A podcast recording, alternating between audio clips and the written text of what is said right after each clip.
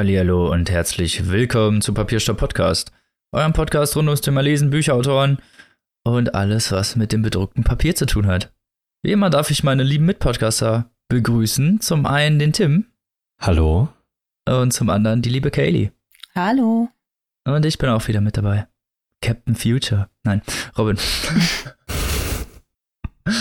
Wie kommst du jetzt auf Captain Future? Ach, keine Ahnung. Weil Captain zurückgeblieben nicht so gut passt. Sag mal. Captain Oberblodian. Oh. Krassester Das- Konter aller Zeiten. Harte Geschosse. Jetzt geht's aber zu weit hier. Jetzt ist heftig. Ab jetzt wird's explizit. Ich habe noch kein Schimpfwort gehört. Klar, super Oberblödian, das geht ja Genau. gar nicht. Kommt Spotify direkt, was? Oh. Sowas wollen wir nicht. Ist doch schön, dass wir uns wieder alle zusammengefunden haben und wie angekündigt zu unserem großen Joey Göbel Special. Uh. Oh ja. Da freuen wir uns, glaube ich, alle drauf. Ich glaube, wenn ihr ein längerer Hörer schon dieses Podcasts seid, könntet ihr wissen, dass wir große Fans sind. Das ist sogar gar nicht mal so lange her, dass wir welche geworden sind. Das stimmt. Wir wurden eher zufällig auf der Buchmesse von der Genau. lieben Korrespondentin darauf hingewiesen.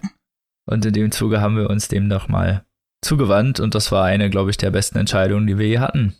Ja, auf jeden Fall. Ich wollte gerade sagen, hat doch eigentlich genau die Buchmesse ihren Zweck erfüllt, uns an Autoren ranzuführen, die noch gar nicht so auf dem Schirm hatten und dann umso begeistert davon waren. Genau. Hat sich wirklich gelohnt. Und man könnte das natürlich auch feststellen durch die Interview, also durch das Interview, was wir geführt haben mit ihm und die Folgen, die wir schon gemacht haben.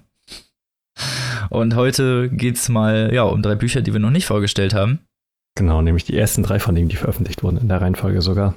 Genau. So, Joey Goebel Origins. ja, So einen groben Überblick des Autors sparen wir uns jetzt einfach. Da, können, da verweise ich jetzt mal ganz frech auf das Interview, was wir mit ihm geführt haben, weil er sich das selber sehr gut selber introduced hat. genau. Und fangen direkt mal mit unserem Vorgeplänkel an, was indirekt mit Tims Buch zu tun hat. So viel man ja schon mal verraten kann. Spoiler. Na toll. Ich, Entschuldigung. Und zwar geht es, ja, wenn man es einfach mal ein bisschen plakativ bezeichnen möchte, um den Untergang der Kulturlandschaft. dam, dam, dam. Ah, ja. Epische, Ja. tragische Musik. Damit meinen wir jetzt natürlich so die Einfallslosigkeit und äh, den Massenmarkt des Kunstgeschäfts. Sowas wie, dass es nur noch Fortsetzungen gibt von irgendwelchen populären Filmen und Marvel. Entschuldigung. Ma äh, genau. Nee, ist aber wirklich und, so. Ja, alles nur noch und- Franchise und alles von riesigen Firmen gemacht wird. Auch die Ja. Musik ungefähr nur noch von Sony, Universal Ja, genau. und Warner Brothers ist. Kurzum, wo sind die Indie-Künstler? Genau. Die Frage ist ja, ob das denn überhaupt alles auch so schlecht ist, wie wir immer behaupten. Genau. Dieser Frage würden wir natürlich jetzt gerne mal auf den Grund gehen. Genau. Ich würde da vor allem bei den Marvel-Sachen, zumindest bei den späteren, widersprechen, dass dann nämlich doch ein paar sehr passable Filme bei rumgekommen sind, die auch unabhängig von dem ganzen Marvel-Universum einfach filmisch sehr gut. Hey, ich bin ein riesen. Marvel-Fan, das brauchst du mir nicht sagen. Es ist nur einfach, dieses Marvel-Prinzip kommt bei mir voll gut an. Das ist, ich bin Opfer genau dieser Kulturlandschaft. Ja, auf jeden Fall. Das äh, fühle ich halt. Es ist eher, glaube ich, auch die Geschäftstaktik, die man da Mhm. Ja. anprangert, als wirklich die Filme per se. Weil, dass es gute Filme sind, würde ich jetzt auch gar nicht mal absprechen. Also zumindest einigen auf jeden Fall. Ja, Ja, damit schaffen wir eigentlich ja direkt den Einstieg ins Thema, weil eigentlich ist es ja so ein bisschen, was wir kritisieren, dieses Schema F, das heutzutage häufig gefahren wird. Ein funktionierendes Prinzip, das sich ja nicht grundlos eigentlich bewiesen hat. Und da ist halt die Frage, muss das alles, muss wirklich denn alles in dieses Schema gepresst werden oder ist es überhaupt so? Genau, das ist ja die Frage eigentlich. Aber so ein bisschen ist es, also, was man auf jeden Fall so objektiv, glaube ich, sagen kann, ist, dass Franchises und überhaupt so etwas monopolistische Film, oder man kann das eigentlich in jeder Branche sehen, mhm. Verleger beziehungsweise halt bestimmte größere Vertreter dieses Bereichs halt dann doch gerne mal ja ihre ganzen Sachen kumulieren und alles zusammenpacken und dann never change the running system und dann wird halt so viele Superhelden gemacht, bis die Leute kotzen. Genau, aber das sehen wir ja bei Videospielen genauso, dass es da irgendwie immer mal wieder so. Royale! Genau, dass es Open immer mal World. wieder so Anstöße gibt oder halt auch, weiß nicht, Zweiter Weltkrieg, dann moderner Krieg und ne, Jetzt wieder alles, Zweiter Weltkrieg. Ja, genau. alles ist ein Kreis. Ja, irgendwie hat man das Gefühl, dass sie irgendwie sich nicht mehr wirklich trauen, neue Ideen zu machen. Es gibt jetzt halt auch das, keine Ahnung, 20. Call of Duty gefühlt. Ja. FIFA 19, ich meine, gut, okay, dass FIFA sich nicht verändert und dass das nicht auf einmal im Weltraum spielt mit irgendwelchen Space-Leuten. Obwohl, Okay. da wäre mein Interesse schon geweckt, muss ich sagen. Ja, meins auch, aber dann kannst du es ja nicht mehr als realistische Sportsimulation verkaufen. Ja, gut, aber dafür hätte man ein Weltraum-Fußballspiel gewonnen. ja, nein, wir nehmen die da mal einfach raus. Also es Ja. geht halt natürlich um die, äh, sagen wir mal, belletristischen, die eher spaßigen Videospiele, die halt nicht auf Realismus fußen. Also diese ganzen F1-Simulationen und alles, was darauf fußt, das ist natürlich, Mhm. das kannst du schwer kritisieren, weil das halt nur mal realistisch ist. Und wenn die Realität langweilig ist, dann kann man da ja schlecht was gegen machen. Auch als Entwickler. Das ist wahr. so ist das halt. Aber bei anderen Spielen, also vor allen Dingen in diese Open-World-Geschichte, wenn man sich da so ein bisschen auskennt, da wird in den letzten Jahren ja einfach alles mit Open World gemacht, wo man keine Lust hat, eine vernünftige Story oder irgendein richtiges Level-Design für zu machen. Bastelt man halt einfach irgendwie nur. Wird alles mit Battle Royale zugeschissen. Ja. ey, ganz übel, überall. Jeder muss unbedingt einen Battle Royale-Modus haben, nur weil Fortnite das halt so hochgepusht hat. Mhm. Ich habe gehört, Gears of War soll ebenfalls jetzt voraussichtlich einen Battle Royale-Modus reinkriegen. Und da war ich nur so, nein, tut das nicht. Lass es einfach. Einfach lassen, sowas. Aber da, sowas ist ja, das meine ich. Also, es wird in den letzten Jahren, finde ich, immer mehr, ich will nicht sagen Ideenklau, aber es wird sich dann, einer hat eine Idee und die werden dann kumulativ von der gesamten, gesamten anderen Community aufgenommen, also den ganzen anderen Kunstschaffenden in Anführungsstrichen, nehmen das und benutzen das dann selbst, anstatt halt vielleicht irgendwie selber zu versuchen, irgendwie einen markanten Punkt zu erstellen, sodass die Leute vielleicht das eigene Produkt als kreativ empfinden Ja, sagen wir es ganz und nicht sich die platt. kreative Idee von einem anderen Produkt klauen. es wird halt auf einen Hype-Train aufgesprungen und ähm, es funktioniert ja auch. Das ist ja immer dieser Punkt mit eigenes Schaffen, kreativ sein. Es sind immer noch Unternehmen dahinter, die wollen in erster Linie ordentlich Kohle erwirtschaften. Wie funktioniert das? Indem man halt ein funktionierendes Prinzip nutzt. Ja, ich finde das nur deswegen so krass, weil vor zehn Jahren hätte sowas einfach niemand gemacht. Niemand hätte einfach so eiskalt diese Battle Royale-Idee zum Beispiel geklaut und hätte dann einfach eiskalt selber überall Battle Royale reingepackt, so weil das einfach, weiß ich nicht, weil man damals Rückgrat hatte, keine Ahnung. Kann, Ich weiß, nicht, ob ich dir da zustimmen würde, weil vor zehn Jahren eben genau dieses moderne Kriegsszenario komplett geklaut wurde. Genau. Okay, okay. Zugegeben. Sagen wir eher mal vor 15 Jahren. ich bin schon ein bisschen älter, Entschuldigung. Für mich ist sowas verschwimmt das dann schnell, aber du hast recht, vor 10 Jahren hat das angefangen. Du vergisst zehn Jahre, das ist jetzt mittlerweile 2009, Robin. Nicht 2000. Für, Das für mich ist- ist 2009 ja. aber irgendwie auch noch so vier Jahre her und nicht genau das 10. ist es. Wir sind alt. Ja, daran merkt man, dass man alt ist. zehn Jahre zurück sind nicht mehr so nur die 2000er. Das muss ich mir immer Nee, wieder vor Augen nicht. halten. Das ist so, wenn ich vor zehn Jahren denke, dann passiert immer noch dieses Britney Spears Phänomen in meinem Kopf. Das ist, Ja, wir haben das ja aber auch nicht nur, wir können ja mal abseits jetzt vom Gaming-Genre gucken. Wir haben das ja Mhm. bei Genau. Musik auch zum Beispiel. Ich weiß nicht, wie, seit wie vielen Jahren in 1 Live immer nur derselbe Mist gespielt wird oder beziehungsweise halt wirklich so das Austauschbare vom Austauschbaren. Das ist natürlich jetzt eine sehr subjektive Kritik, gebe ich zu, weil Musik ja immer sehr geschmacksabhängig ist, aber Mhm. man muss einfach mal in deren Playlist schauen und wenn das siebte Mal in einer Stunde Ed Sheeran kommt, dann weißt du eigentlich Bescheid.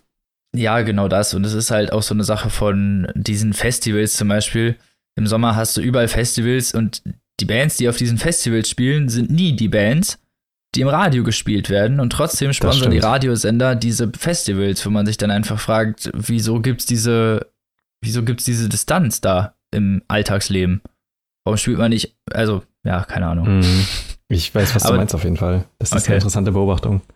Und das ist ja auch generell, was Musik angeht, irgendwie. Es gibt ja nur noch wirklich drei große Labels und die dominieren den Markt so sehr, dass es schon fast lächerlich ist. Ich glaube, das ist halt wirklich wahrnehmungsabhängig, weil die Sparte, in der ich mich so musikalisch bewege, ja noch sehr unabhängig und. Aber du würdest mir auf jeden Fall doch zugestehen, ja. dass wenn man nicht abseits des Mainstreams guckt, auch auf jeden Fall wahrscheinlich nicht außerhalb des Bereichs dieser drei Firmen sich agieren wird. Nee, das, das auf jeden Fall. Ich finde auch so große Künstler, also dass das erfolgreichste im Radio gespielt wird oder ob das Radio das erst zu dem erfolgreichsten macht, ähm, das war ja schon immer so irgendwie. Und aber wenn ich mir jetzt vor, weiß ich nicht, 40 oder 50 Jahren die Musik angucke und dann denkst so, die Beatles waren die erfolgreichste Band der Welt, das ist halt einfach viel bessere Musik, als die, die heute im Radio läuft. So meiner Meinung nach. Ja, finde ich auch. Äh, ja, das ist halt, man, man weiß nicht so ganz, woran es liegt, ob, oder ob wir wirklich einfach nur so ähm, alt und verbittert werden. Das kann natürlich das auch kann, sein. Das, das frage ich mich auch immer öfter mal, ob halt dann diese runter von meinem Rasen-Mentalität irgendwie rauskommt. Ja. Die man mit dem Alter irgendwie entwickelt. Ich, auf den Hass auf die junge Generation. Ja. Ich glaube einfach sehr, dass sich jetzt Unterhaltungsmedien insgesamt sehr in genau zwei Lager aufgespalten hat und das Ganze einfach so läuft, dass du einmal dieses massentaugliche Mainstream-No-Brainer-Zeug hast, das einfach niemand wirklich scheiße findet, niemand jetzt wirklich auch wirklich hervorragend findet, aber je, für jeden so halbwegs zugänglich ist. Wenn man jetzt natürlich zum 27. Mal am Tag, wie schon gesagt, Ed Sheeran hört, dann sinkt natürlich die Toleranz irgendwo, aber das ist jetzt so Musik, die so eingängig und ja für jeden irgendwo noch erträglich ist, dass man die gut überall reinpumpen kann. Ich glaube, da ist es dann auch mit vielen Filmen so, so einfach so massenverträglicher Geschmack. Und dann hast du davon abgespalten halt nochmal eine sehr diverse, nischige Kultur, die dann nochmal niemals mit so großen Zahlen rechnet, wie es natürlich diese Mainstreamer tun, aber die alle irgendwo ihre Existenzberechtigung gefunden haben und da unterscheiden sich dann die Massen in, ich fühle mich diesem Lager zugehörig, ich bin eher daran interessiert, wo dann jeder nochmal so ein bisschen seine Individualität entfalten kann. Und das ist dann einfach ja, in diese beiden Richtungen geht, möchte ich jetzt wirklich für die breite Masse alles produzieren, so dass nichts wirklich so alles können, aber nichts richtig mäßig. Und dann diejenigen, die sich nochmal spezialisiert in ihre Richtung bewegen und sich halt damit abfinden, ja, wir werden nicht so die große Masse an Leuten anziehen, aber die dafür dann mit Herzblut dabei haben. Und dass es dann halt ein hart wirtschaftlicher Aspekt ist, worauf man sich letztlich einlassen möchte als Unternehmen. Ja, das ist ja die Sache. Es sollte sich ja auch rechnen, logischerweise, sonst wird ja auch nichts produziert. Und das ist halt verdammt schwierig. Eben. Das stimmt. Also für beide Seiten auch. Ja, also sowohl genau. für den Künstler als auch für den Verlag, Label, mhm. was auch immer. Die Frage, die sich mir da eigentlich eher stellt, ist, muss eigentlich Unterhaltung immer Kunst sein oder ist Unterhaltung immer Kunst? Ist die Frage, weil wir beschweren uns ja jetzt gerade über die Kunstlandschaft. Jetzt kommt die diepe, diepe Definition der Kunst. Ja, ja, ich, ist die Frage. Ich finde hundertprozentig, Unterhaltung kann auf jeden Fall auch Kunst sein, genauso wie Nee, es geht nicht die Frage, ob sie es kann, sondern ob sie es muss. Ob Kunst Unterhaltung sein muss. Nein, andersrum. Ob Unterhaltung Kunst sein muss. Ja. so, so ist die Frage. Ähm. Ob Unterhaltung Alltagskunst sozusagen auch wirklich immer Kunst sein muss, immer einen irgendeinen Anspruch haben muss oder ob das nicht gerade das an Unterhaltung ist, was ja es nicht nur massentauglich, sondern vielleicht auch manchmal entspannend macht, weil man nicht sein Gehirn benutzen muss. Oh, schwierig. Ich bin ein riesiger hm, Trash-Film-Fan und ja, äh, Kunst, äh, das ist wie gesagt dieser Definitionsbegriff der Kunst ist halt schon schwierig genug. Wenn du jetzt alles, wo Kreativität reinfließt und wie Ideenreichtum hintersteckt, schon per se als Kunst definierst, dann ist ja theoretisch alles Menschengemachte an sich schon Kunst. Mhm. Wenn du Kunst jetzt aber als anspruchsvolles Medium erfasst, dann wird's schwieriger. Ja, das stimmt. Es, es geht ja mir vor allem um die Definition des jeweiligen, um dann zu wissen, oder wo, wo ihr es vielleicht auch für euch definiert, um dann zu wissen, vielleicht, wo man das dann einordnen kann, weil für mich ist Unterhaltung nicht per se Kunst. Ja, das stimmt. Wenn ich zum Beispiel irgendwie eine Sendung im Fernsehen gucke oder mhm. so, da habe ich einen ganz anderen Anspruch, als wenn ich beispielsweise in Varieté-Theater gehe oder ins Theater selbst. Da erwarte ich dann, dass ich gefordert werde irgendwie, geistig, in irgendeiner Weise. Mhm. Aber diesen Anspruch habe ich ans Fernsehen zum Beispiel oder an andere Sachen nicht unbedingt. Und manchmal weiß ich gar nicht, ob das gar nicht so schlecht ist, weil manchmal will man ja auch gar nicht sein Gehirn anstrengen. Manchmal will man den Anspruch auch gar nicht. Manchmal will man sich einfach nur berieseln lassen. Und da finde ich, ist Unterhaltung einfach eine gute Sache. Und ich glaube, das liegt auch an dieser schnelllebigen Zeit, dass die Leute sich dann nach einem schweren Arbeitstag und nach, keine Ahnung, neun Stunden Arbeit und äh, einkaufen und putzen und dann endlich auf dem Sofa sitzen, dann keine Lust haben, noch äh, The Artist zwei Stunden Stummfilm zu gucken, kann ich halt verstehen. Und dafür ist die Unterhaltungsindustrie doch gerade erst gemacht worden. Und dafür, finde ich, macht sie ihren Job eigentlich ganz okay. Aber das ist ja auch wiederum das Argument, womit man die Unterhaltungsindustrie verteufeln kann. Indem man sagt, Richtig. dass die Leute sich. Das ist ein sehr äh, Argument. Genau, gewesen. indem sich die Leute nur noch damit beschäftigen und sich absolut nicht mehr mit äh, höherer Kunst in Anführungszeichen auseinandersetzen. Oder sich nicht mehr fordern oder sich selbst äh, ja, herausfordern eben. Ich finde aber auch, dass in den letzten Jahren gerade durch Netflix und durch die, sagen wir es mal, publikumsgetriebene Unterhaltungsform, weil ja das Publikum momentan auch wirklich, wirklich bestimmt, was geguckt wird, weil bei Netflix ja nicht nur diese hochgerechneten Zahlen benutzt werden von den fünf Leuten, die diese komische Tracking-Box haben, sondern Mhm. halt direkte Zahlen übers Internet. Die wissen ja wirklich, wer was, wann, wie lange angeguckt hat. Und dadurch können sie natürlich viel einfacher Prognosen erstellen. Und dadurch, finde ich, kommt in letzter Zeit immer mehr auch mal experimentelle Sachen und auch Sachen, die ich viel eher als Kunst einordnen würde. Obwohl Ja, sie eher im Alter. Unterhaltungsbereich Genau. ihr Augenlicht, das Licht der Welt erblickt haben. So. Ja, wir haben jetzt natürlich sehr viel über so internationale Sachen geredet. Ich finde vor allem den Blick auf so eine deutsche Landschaft ziemlich spannend, weil jetzt gerade sind ein paar deutsche Filme erschienen, die so an Seichtigkeit und Oberflächlichkeit schwer zu überbieten sind. Das, ich weiß nicht, ob ihr das mitbekommen habt, äh, auf äh, die Filmanalyse-Kanal von Wolfgang M. Schmidt, der auch öfter bei Kino Plus zu Gast ist von den Rocket Beans. Ähm, der hat ein hervorragendes Video zur Traumfabrik gemacht. Das ist jetzt äh, so ein aktueller deutscher Kitschfilm, äh, wo er so den Untergang des deutschen Kinos äh, beschwört und jetzt auch gerade Chloe im Kino ist, diese Woche gestartet, auch so ein übels, wenn man den Trailer sieht, will man schon anfangen zu kotzen. Weil das so schlimm ist. Deutsche das, Filme. ja, und das, das Problem ist halt, in Deutschland gibt es ja eine sehr stark regulierte Filmlandschaft. So, du musst Förderung beantragen, sonst kriegst du einfach niemals genug Geld, um irgendwie das umzusetzen, was du willst. Und das sind eben die Filme, die Filmförderung bekommen. Und Super. das ist halt wirklich traurig. Also ich will nicht sagen, dass in Deutschland alles schlecht ist.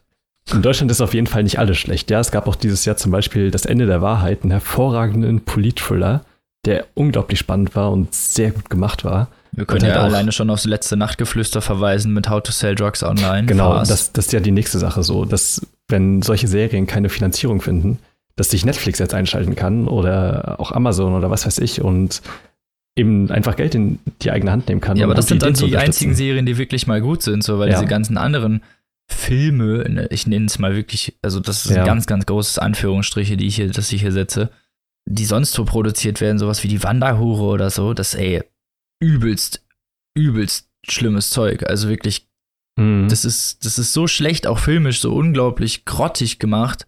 Fällt für mich übrigens auch das Parfum rein. Ich finde, der Film Was? ist unglaublich schlecht. Oh, Ich finde, also ich finde den Film auch nicht gut, aber der ist unglaublich gut gemacht. ich mag den Findest Film. du? ja, ich finde, der Film ist Mhm. so rein filmisch Ich glaube, betrachtet. hat, ich äh, glaub, der Film unglaublich hat gut. einfach genau, genau das Gegenteil getroffen von dem, was ich mir irgendwie vorgestellt habe. Okay, ich fand den Film an sich auch nicht gut. Aber ich fand nur die, die Machart. Vielleicht war ich auch zu abgelenkt davon, was, dass die Narrative anders war und das hat mich dann so geärgert. Das kann ich auch verstehen. Ich, also ich fand ihn auch nicht so gut, äh, so unterm Strich. Ähm, wird aber trotzdem widersprechen, dass es kein gut gemachter Film ist. Ähm, Okay. Ja, genau. Aber Da kann, das kann meine Subjektivität sein in diesem Fall. Also ich mochte den Film. es ist ja auch voll gut. Also wir können das ja auch gar nicht absprechen. Kennst du das Buch? Ja, natürlich kenne ich das Buch. X-fach gelesen. Krass, da mochtest du den Film. Ja, Ja, das ist ist echt so. interessant. Das finde ich auch seltsam. Okay, heftig. Gerade ich, deswegen ist der Film auch so scheiße. Ja, ich kenne auch nur Leute, die das Buch gelesen haben und den Film dann scheiße fanden. Oder Leute, die den Film gut fanden und das Buch nicht gelesen haben. Genau, genau. So ist Mhm. es mir auch. lag vielleicht daran, dass ich Jean-Baptiste geil fand, aber ähm, Ah, okay. Blenden wir das mal kurz aus. So, und ich finde, am Ende können wir noch einmal über die Literaturlandschaft sprechen, ob es das da halt auch der Fall ist, ob da auch äh, eher auf Unterhaltung gesetzt wird. Und ich würde auf jeden Fall sagen, ja. Ja, das, da können wir auch direkt quasi eine perfekte Überleitung zu Joey Goebbels schaffen, der nämlich in Amerika nicht erfolgreich ist. In Ich Deutschland finde das wiederum gemein, schon. dass wir das in jedem Podcast, wo er Erwähnung findet, jedes Mal wieder reindrücken. Ja, es ist ja immer so. Es tut uns ja auch voll leid, aber Es ist vor allem unverständlich. ja, So. das, genau deswegen ja. Das ist ja, also ich glaube sowieso, dass Amerika kritischere Kunst in Amerika eher weniger einen Massenmarkt ansprechen kann. Ich habe gerade nämlich mal so geguckt. Vor, allem, so, vor allen Dingen Amerika-kritische Kunst. Ja, genau. Ich habe gerade geguckt, so die größten, ja, Amerika-kritischen Filme, die mir so eingefallen sind, Team America und Idiocracy. Oh, und habe mal so deren Einspielergebnisse nachgesehen. Und Team America hat genau das eingespielt, was auch gekostet hat, was ja offiziell dann trotzdem noch als Flop gilt, weil natürlich noch so äh, Werbekosten nicht einberechnet wurden. hm. Und auch kein Gewinn gemacht wurde, das, ne? Dann bringt das ja nicht. Nee, genau. In der, also Übersee war er dann noch ein bisschen erfolgreicher. Ich glaube, das hat sich dann schon gerechnet. Idiocracy, aber das hat mich richtig gewundert. Der hat im Boxoffice, also als er im Kino lief, 500.000 Dollar eingespielt. Was? Boah, Ja, das ist ja nichts. genau. Der kam dann halt zu einem Kultstatus durch Mund-zu-Mund-Propaganda und äh, hat im Kino aber gar nichts eingespielt. Aber im Brando steckt, was Pflanzen schmeckt. Nein! Der Film ist so gut. Ja. aber das sagt halt auch sehr viel über, äh, wahrscheinlich mehr über die amerikanische Kultur aus. Und Genau. das, ja, genau. Und deren Sicht auch darauf, was die gerne sehen wollen und was nicht. Joey Goebel hat ja selber auch gesagt, dass es sehr, sehr wenige Leser anscheinend auch gibt in den USA. Genau, er meinte ja auch, er hätte eine Buch- oder so eine Lesereise in Amerika nicht machen können. Was halt echt vorstellbar ist, an Betracht der Tatsache, dass da einfach irgendwie dreimal so viele Menschen leben oder viermal. Ähm, das ist halt unvorstellbar, ne? In Deutschland kann er einfach durch das halbe Land touren und jede Show ist Wollte ich gerade sagen, und in jeder zweiten kleinen Ministadt, Ja. Siehe Gütersloh, da finden sich noch Leute, die so einen ganzen Saal füllen ungefähr. Ja, das ist halt richtig krass. Und der Gipfel ist dann ja das ein Buch, ich und Osborne. Nein, ich gegen Osborne. Genau. nicht in Amerika veröffentlicht wurde, aber in Deutschland. Und das ist ja, es ist halt so absurd in meiner Vorstellung, dass ein Künstler in seinem Heimatland noch nicht mal veröffentlicht wird. Ja, aber hier Ja, so einen Kultstatus erlangt hat, dass alles irgendwie gekauft und gelesen wird. Können wir gut, ist eine sehr gute Überleitung. Dann können wir nämlich eigentlich zu ersten Buch kommen. Beziehungsweise man könnte als Fazit natürlich jetzt festhalten, so ganz so düster, wie wir es jetzt am Anfang haben klingen lassen, ist es jetzt nicht. Es entwickelt sich, glaube ich, eigentlich in eine bessere Richtung. Gerade durch dieses Publikum-affine wird ja eher nochmal was produziert, was dann halt auch wirklich den Mhm. Leuten gefällt und nicht nur, was den gerade so gemeinsamen kleinsten Nenner trifft. Es ermöglicht genau. einfach wieder ein bisschen gewagter an das ganze Thema ranzugehen, sich ein bisschen mehr zu trauen und die Rezeption direkt entgegenzunehmen und dann wirklich nach dem Geschmack zu werten. Und ja, aber dieses tiefe Tal von 2000 ist ja jetzt überwunden. Also da war ja Mhm. wirklich teilweise, weil man kann halt in, in so einer bestimmten Zeit einfach alles in die Tonne kloppen, wo es dann, wo die dann aufgehört haben, irgendwann Mitte der 2000er, irgendwie 2007 oder 2008 oder so, wirklich zu versuchen, die Leute mit irgendwas zu kriegen und die irgendwie mit Kreativität zu kriegen und ähm, da hat es so langsam angefangen, so wirklich ultra kommerziell zu werden, dass dann teilweise auch nur noch diese, ich erinnere gerne an das Rihanna-Lied Umbrella, Ella, das Ella. einfach nur, ja, genau, Dankeschön. Das ist, ja. Also vom, vom Inhalt, also musikalisch okay, ne, kann man durchaus, aber es ist halt wirklich Unterhaltung, nur noch pure Unterhaltung, da ist ja gar nichts mehr dran, in irgendeiner Weise. Und sowas hat sich jetzt über Jahre hingezogen und ich finde jetzt durch Spotify, Netflix und andere Sachen, die zwar hinter einer Paywall stecken, aber dadurch haben wenigstens Künstler auch mal die Chance, wieder irgendwas zu produzieren, was man als kreativ bezeichnen kann und sind nicht abhängig davon, dass äh, was äh, Warner Brothers oder Universal ihnen aufoktroyiert. ja. Also Robin kommt schon mal nicht unter Rihannas Umbrella. Ich bleib lieber in the Rain stehen. Dann kommen wir doch mal zum ersten Buch, was du mitgebracht hast, liebe Kaylee. Genau, ich habe Nummer eins unserer heutigen Bücherliste von Joy Goebel mitgebracht und zwar Freaks. Ähm, das erschien ja 2003 in Amerika. Jetzt nicht so erfolgreich, wie wir ja schon festgestellt haben, hat aber glücklicherweise 2006 über den Diogenes Verlag seinen Weg über See gefunden zu uns. Und damit hat er halt so seinen Grundstein, könnte man sagen, für seinen darauf aufbauenden Erfolg gelegt. Harte Fakten voran, Joey Goebel, 10 Euro das Ding, 192 Seiten, also noch ein relativ ja, Seiten oh, Vergnügen. Genau, ein etwas kürzeres äh, Debüt, könnte man sagen. Aber dafür umso, ich würde mal sagen, gewichtiger, würde ja. ich es mal so beschreiben. Und zwar darf ich euch gleich mal die wohl seltsamste Band vorstellen, die unsere Welt wohl jemals gesehen hat. Und das sage ich jetzt nicht nur aus plakativen, großankündigenden, äh, effektheischerischen Mitteln heraus, sondern wir finden uns wieder in einer amerikanischen Kleinstadt wieder, die dröger und langweiliger kaum sein könnte und lenken aber in diesem Fall was heißt in diesem Fall, es ist ja schon fast Joey Goebel typisch, unseren Blick auf fünf Protagonisten, die kaum mehr, mehr aus dem Schema rausfallen könnten. Ähm, das Ganze beginnt in einem Red Lobster Kettenrestaurant. Ist jetzt bei uns jetzt nicht so verfügbar, aber ersetzt es gerne auch durch einen McDonald's. Die Szenerie eher zweitrangig. Ähm, dort treten nämlich nacheinander diese fünf Gestalten ein und wirklich auch auf, könnte man sagen, werden schön langsam mit all ihren kruden Gedanken vorgestellt und wir beginnen einfach mal mit Luster, der im Laufe des Buches den Gesangspart übernehmen wird. Er ist ein 24-jähriger Afroamerikaner, der auf einer Hunderennbahn das Mädchen für alles so gesehen darstellt. Und mit ihm haben wir eigentlich schon unseren Protagonisten, unseren Fokus festgelegt, denn dieser Mensch so obskur die anderen auch sein mögen, er ist wirklich so diese dieser Regenbogen, dieser, diese scheinende, glänzende, außergewöhnliche Lichtgestalt, könnte man sagen, die sich selbst unter den Freaks noch einmal vermehrt abhebt. Neben der Tatsache, dass dieser Junge einfach hochintelligent und aber andererseits so wir erscheint und immer genau das Richtige zu sagen weiß, seinen Mitmenschen analysiert. Er ist eine unglaubliche Erscheinung, äh, Erscheinung mit breiten, Mus äh, breiten Schultern, riesigen Statur einfach. Also man drückt den Zufallsknopf auf irgendeinem Character Creator und seltsamerweise habe ich das Gefühl, es ist immer genau diese Gestalt, die dabei rauskommt. Ähm, einfach so ein wild zusammengewürfeltes Pandemonium an Features, die man eigentlich nicht für zusammenhaltbar glauben würde. Ähm, er selbst kommt aus schlechten Verhältnissen, ist aufgewachsen unter zwölf Brüdern als mittleres Kind.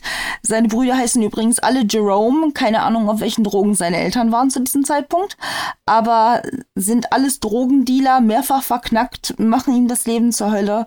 Und er steht da als Fels in der Brandung zwischen, hat immer einen klugen, aber sehr anderen Blick auf das Leben, auf seine Menschen, auf seine Mitmenschen, bezeichnet sie auch alle als Humanoide, weil er sich selbst so sehr von mit seiner Andersartigkeit hervorhebt und sich gar nicht als Teil seiner dieser Gesellschaft sieht. Und lange Zeit war er halt auch so isoliert, sah sich sehr alleine mit seinen Gedanken, hat zum Teil auch halt sehr asoziale, schrägstrich unsoziale Aspekte an sich, in denen er halt wirklich jeden Menschen aufs Kleinste analysiert und ihm eiskalt vor die Nase haut, was er denn jetzt von ihm hält. Es gibt eine Szene, da sitzt er in diesem Restaurant und er und seine Freunde werden von einer Gruppe, man könnte fast sagen 0815 Normalos, belächelt für ihr seltsames Auftreten.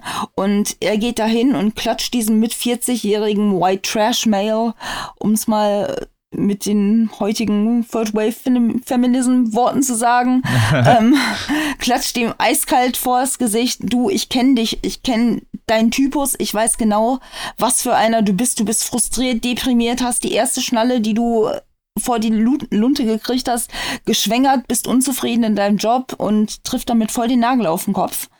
Und der Typ fängt so an zu weinen. du bist gar nicht so weit davon entfernt mit dem, was er bewirkt. Aber er ist halt, wie ich schon sagte, eine Lichtgestalt. Er führt Selbstgespräche, haut jedem gnadenlos ähm, seine Meinung vor den Kopf. Er ist einfach der geborene Exzentriker und nimmt in dieser sehr autoritären, selbstbewussten Position, die er sich in der Zeit erarbeitet hat, halt auch so der Leader der Gruppe diese Position ein. Und sein Gefolge könnte man sagen, mit dem er diese Band gemeinsam gründet, ist nicht weniger illustr. Also wir haben unter anderem noch den Iraker Ray, eigentlich Raikim, der vor drei Jahren zu dem Zeitpunkt des Buches in die USA eingewandert ist, weil er selbst im Golfkrieg ähm, einen Amerikaner verwundet hat und ihm das so sehr leid tat, weil er gar nicht dieses kriegstreiberische Wesen dafür hat, dass er sich entschuldigen wollte und er auf dem Helm des Soldaten einen Kentucky-Sticker äh, gesehen hat und glaubte, wenn, dann finde ich ihn irgendwo hier in einer dieser Städte und ist dann halt nach Amerika mit Frau und Kind und Sack und Pack gezogen, um diesen Soldaten wiederzufinden und sich bei ihm zu entschuldigen. Und das steht dann hart im Kontrast zu seiner sonst sehr, ja, zwiegespaltenen Persönlichkeit als ja, sie nennen es des Öfteren tuntig, darf ich das sagen? Er wird als tuntiger Charakter beschrieben, der aus dem Krieg kommt, aber eine sehr, sehr feminine Ader hat. Und ähm, es wird insgeheim immer wieder gewitzelt, ob er denn nicht schwul wäre. Er ist ähm, andererseits halt zu Hause mit Frau und Kind, einem 16-jährigen Sohn und einer nur arabisch sprechenden Frau daheim und lebt dann halt diese andere Persönlichkeit in der Band aus.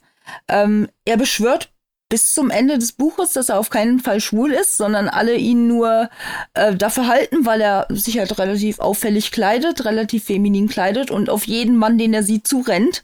Er beteuert immer wieder, dass es nur darum geht, dass er herausfinden möchte, ob es denn der Soldat ist, den er angeschossen hat.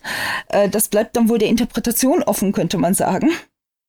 Ähm, des Weiteren. Ist ja eigentlich auch nicht wichtig, vielleicht ist das ja so eine es sorgt Kritik für vom den, Autor selbst. Genau, das ist gar nicht mal, also gesellschaftlich auf keinen Fall diese, dieser Zwist zwischen seiner Familie und ihm und dieser anderen Persönlichkeit, die er hat, nimmt aber noch einen relativ vordergründigen Aspekt hier und da ein. Des Weiteren haben wir ein sehr interessantes Gespann mit Opal und Amber. Opal ist eine 80-jährige Rockerin, die so gebrechlich sie sein müsste, genau ins Gegenteil umschlägt und meint, sie müsse jetzt erst recht die Sau rauslassen. Sie hat sich nie niedergelassen, hat niemals Familie gegründet, Kinder bekommen, sesshaft geworden, sondern. So will ich das als alter Mensch. Genau so. Das ist so eine geile Frau. Also, die ist halt noch so richtig die dröhnt noch mal die letzten Jahre in ihrem Leben so richtig auf und ähm, nimmt mit, was sie kriegen kann, ob es jetzt drogentechnisch ist, Musik ist ihre große Leidenschaft ähm, oder halt ja auch männertechnisch, muss man an diesem Punkt sagen. Die treibt es also ziemlich bunt und soll genau deswegen von ihren Nichten in ein Pflegeheim gesteckt werden wird schon zu regelmäßigen Therapiesitzungen genötigt und treibt da nebenbei auch ihren Therapeuten komplett in den Wahnsinn und sorgt für riesige Furore in der Gruppe. Aber hat ein enorm liebenswertes Wesen. Das ist einer meiner Lieblingscharaktere geworden, so innerhalb des Buches. Und im Schlepptau hat sie Kann halt ich irgendwie immer, verstehen. Ja, auf jeden Fall. Im Schlepptau hat sie halt immer die kleine Amber Blackwell, ein achtjähriges, schwer erziehbares Mädchen, das leider Gottes von ihren Eltern, die nichts anderes als Party und Urlaub im Kopf haben, komplett vernachlässigt wird und deswegen halt immer häufiger ihrer Babysitterin Opal zugeschoben wird. Ähm, Amber hat durch diese Vernachlässigung halt einen Hass auf die Welt entwickelt, den ich bei einem Kind ohne gleichen nun, so noch nicht gesehen habe. Also dazu gehören neben ja, depressiven, man muss es einfach sagen, das Mädchen ist schon für ihr Alter auf jeden Fall schwer depressiv, äh, sehr enorm aufmüpfig, fuchtelt relativ regelmäßig mit Messern und sonstigen gefährlichen Dingen vor Leuten rum und droht ihnen, die abzustechen und ähm, hat allgemein. Sympathisch. Ja, das ist so. Also. Was geht? Das Kind ist eine Nummer. Ich habe oft da gesessen und dachte mir, möchtest du mit dieser Gruppe befreundet sein? Und mein Gedanke kam nur, nein, ich hätte Angst vor Amber. So, so ging das in die Richtung beim Lesen. Und andererseits merkt man halt enorm dadurch, dass es in einigen Szenen noch diese Facette gibt, wo das Kindliche doch etwas durchscheint, wo sie dann Angst kriegt, verunsichert ist oder einfach nur sich in der Gruppe aufgenommen fühlt, ähm, wo dann doch diese kindliche Seite durchkommt, die aber unter all diesem Hass und all dieser Wut verborgen ist, die sie dann aber halt auch in der Musik kanalisieren kann und ihr Ventil dafür findet, wo man dann halt auch wieder Opel eine große viel zurechnen muss, dass sie halt ihr dieses Ventil bieten kann, indem sie ihr auch Gitarre beibringt und sie in diese Gruppe eingeführt hat. Und ja, zuletzt haben wir dann noch Aurora, Aurora, Rory, äh, Das ist so, und ich finde, das ist ein schrecklicher Name, weil ich ihn nicht richtig aussprechen kann. Jedenfalls, ähm, Aurora ist eine unglaublich attraktive Frau. Jünger, noch, sie wird, es wird ihr kein genaues Alter zugeschrieben, aber anhand ihres sonstigen Umfeldes und des Umgangs und wie sie positioniert ist, könnte man sagen, Anfang 20 auf jeden Fall noch, frühe 20er. Und sie ist, wie bereits erwähnt, ihr wohl hervorstechendstes Merkmal ist ihr unglaublich gutes Aussehen und ihr Wissen um dieses gute Aussehen. Sie stellt also zu diesen Außenseitern einen kompletten Kontrast dar, bis eingeführt wird, dass sie im Rollstuhl sitzt. Da denkt man sich dann, ah, ein weiterer Außenseiter gefesselt an den Rollstuhl. Weiterer Witz an der Sache eröffnet sich dann aber im Laufe der Geschichte, denn sie ist gar nicht wirklich an diesen Rollstuhl gefesselt. Ich möchte da gar nicht zu viel vorwegnehmen. Das klärt sich glücklicherweise relativ schnell auf, warum dieser Rollstuhl theoretisch eine Farce ist und wozu er dient. Jeder, der da ein bisschen weiter denkt, hat vermutlich auch schon so sein eigenes Bild vor Augen, was sie damit bezwecken möchte. Zu ihrer Vorgeschichte lässt sich sagen, sie ist Tochter eines Priesters ähm, und hat nebenbei als Stripperin gejobbt. Hinter Aurora verbirgt sich jedenfalls deutlich mehr, als man am Anfang sagen könnte, sie ist so mein zweitliebster Charakter auf Dauer geworden. Ich habe am Anfang wird sie aus der Sicht eines Gastes dargestellt, der in erster Linie wirklich einfach nur Titten und Beine sieht, die dann natürlich in einem Rollstuhl hängen, aber wie man es so dem Plantenmännchen gerne mal vorsagt oder wie er es selber sagt, für einen Blowjob reicht's trotzdem. Ähm, ja, mit solchem mit diesem Schlag, man musste sich natürlich entsprechend häufig herumschlagen. Da dann noch ein weiterer Hint darauf, warum sie vielleicht in diesem Rollstuhl sitzt. Das schafft Göbel echt auch gut, ne? Diese wirklich teilweise widerliche, toxische Männlichkeit diese, in seinen Büchern. Diese Toxizität allgemein kann. der Gesellschaft rüberzubringen. Und ähm, die ganze Geschichte wird halt durch diese ständigen Perspektivwechsel schön in Bewegung gehalten, weil wir mal aus der Perspektive von Laster, mal haben wir Ambers Perspektive übrigens herrlich geschrieben, mit diesen kindlichen Gedanken verwirrt mit dieser Brutalität und dieser Wut, die sie in sich trägt wir haben halt wirklich einmal einen Perspektivwechsel durch alle unsere Protagonisten, aber auch regelmäßig über die Ehefrau von Rakim oder der Job von Lasters Boss und äh, diesem Hunderennen Rennbahnleiter, heißt das so? Wie nennt man denn jemanden, der eine Hunderennbahn besitzt? Ihm jedenfalls.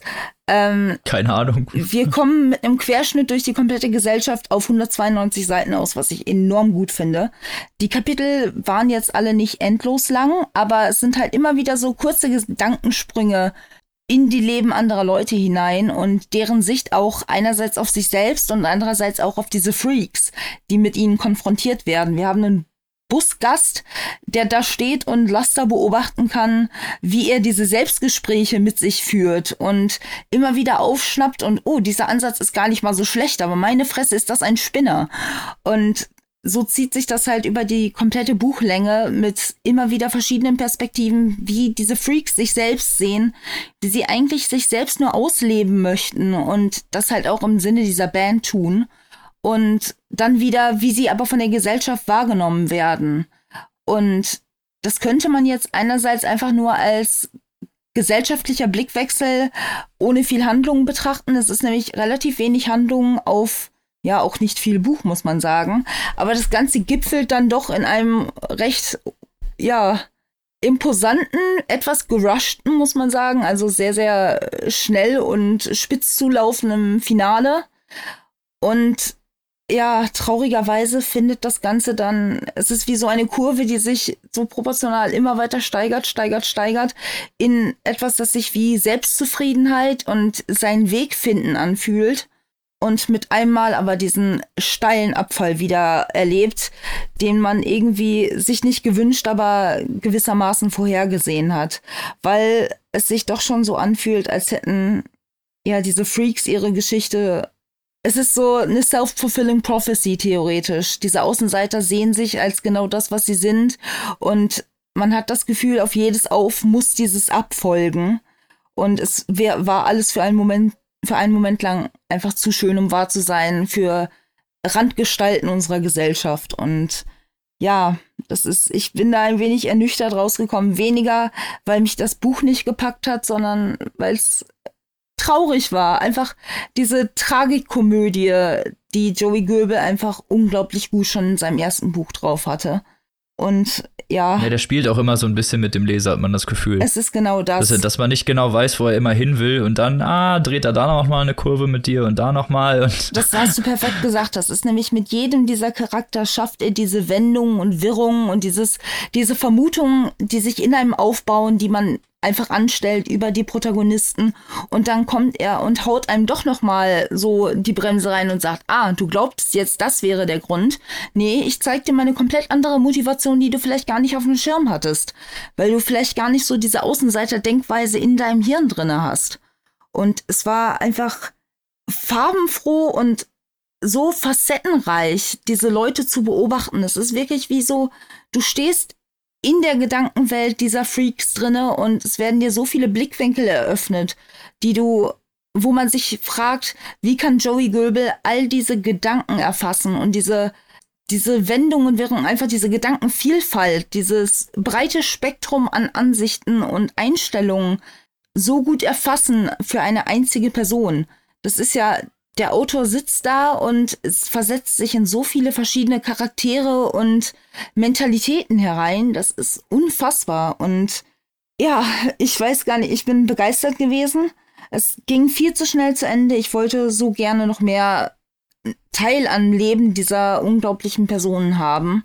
Und hab, wie gesagt, wie ich schon sagte, immer wieder gedacht, möchtest du diese Leute zu deinem Freundeskreis haben? Und das Fazit war am Ende für mich ja. Auch wenn ich vor Ember Angst gehabt hätte.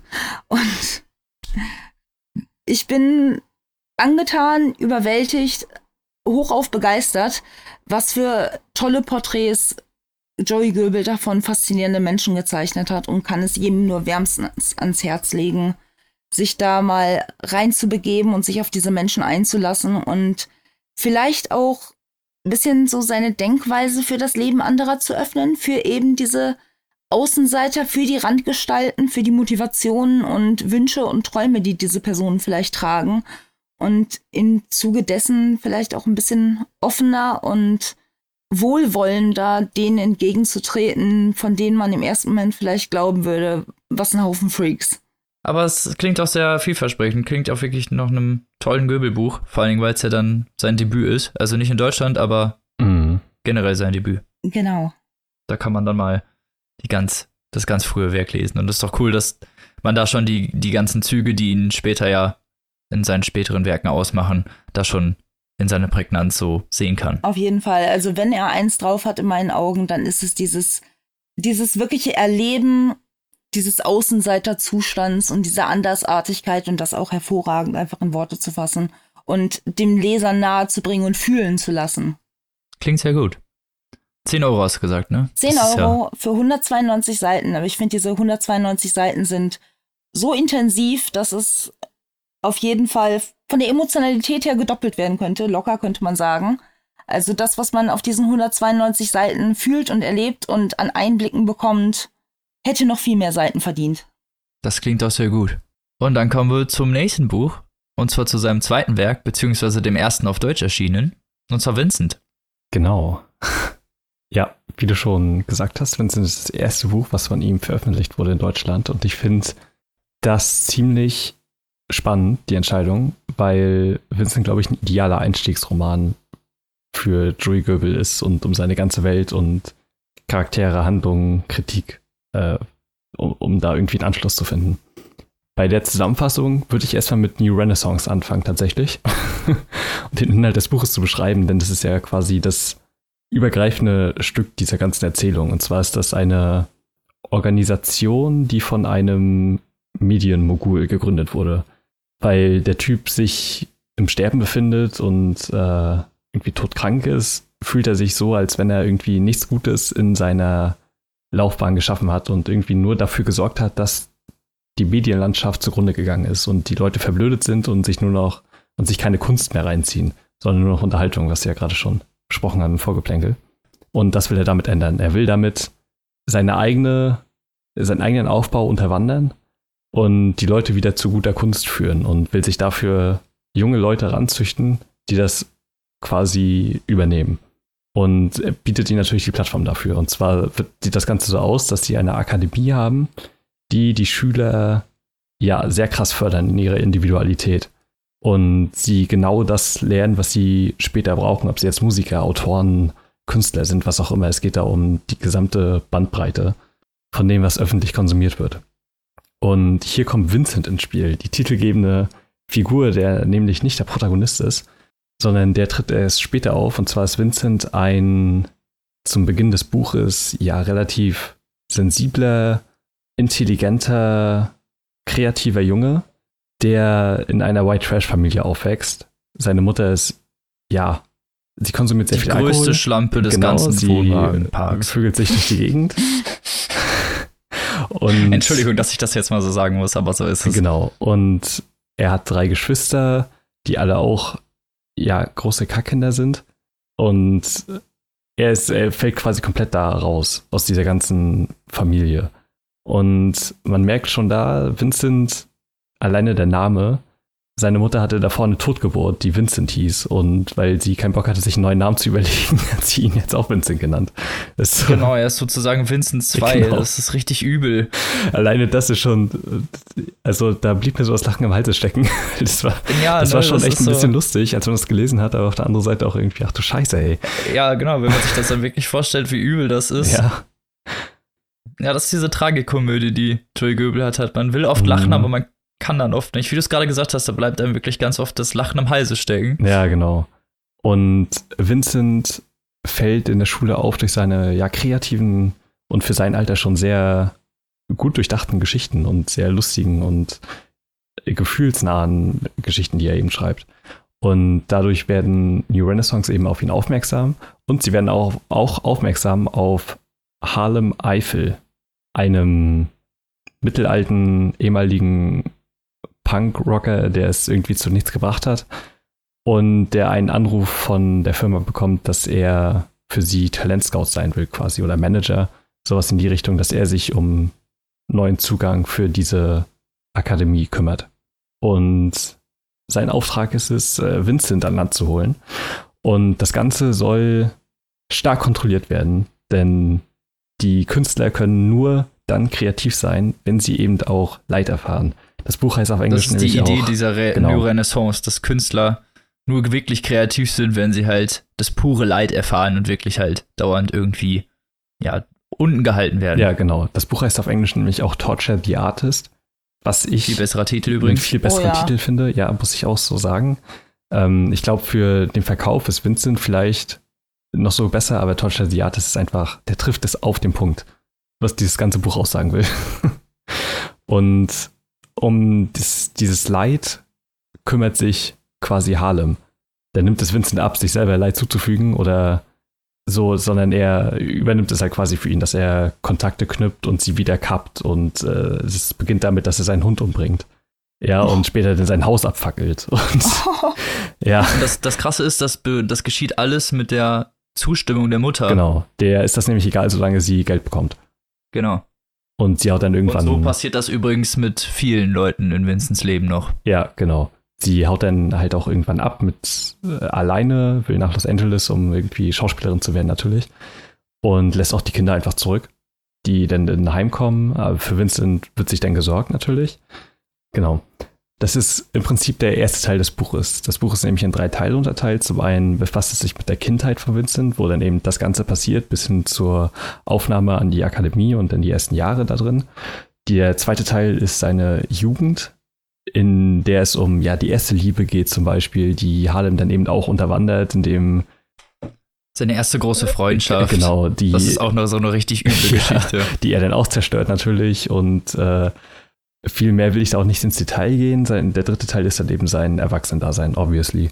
Und es wird, es gibt zwischendurch schon Ausblicke, dass das Ganze, also dass Vincent Erfolg haben wird. Oder dass er zumindest Werke veröffentlichen wird für, fürs Fernsehen. Er wird Musik machen. Es wird immer mal wieder erwähnt, dass so, das sind Erfahrungen, die Vincent in seinen späteren Werken verarbeitet, verarbeiten wird. Und ähm, das ist eine ganz interessante Erzählmethode, finde ich, weil dadurch, also es wird eine gewisse Spannung genommen, weil man weiß, dass Vincent auf irgendeine Art und Weise erfolgreich sein wird. Zumindest wird er veröffentlicht werden. Auf der anderen Seite weiß man natürlich nicht, was ihm als nächstes für äh, Scheiße passiert, weil du kannst davon ausgehen, egal wenn es nur ansatzweise was Gutes ist in seinem Leben, wird das zerstört werden. Ja, entweder von selbst, weil manchmal muss Harlan gar nicht eingreifen. Ja, genau. Dann beendet sich das von selber. Und anderer, und an manchmal hilft er halt nach. Aber es wird auf jeden Fall so, dass Vincent nicht glücklich wird. Genau. Auf Dauer. Genau. Und ich muss sagen, beim Lesen ging es mir irgendwann so, also es, Harlem fällt ganz oft in so Hasstiraden gegenüber der modernen Popmusik und Filmlandschaft und Fernsehlandschaft und äh, meint, das alles Mainstream ist scheiße und äh, das, genau deswegen fördert er Vincent. Und Und glaubt auch an die Idee. Genau.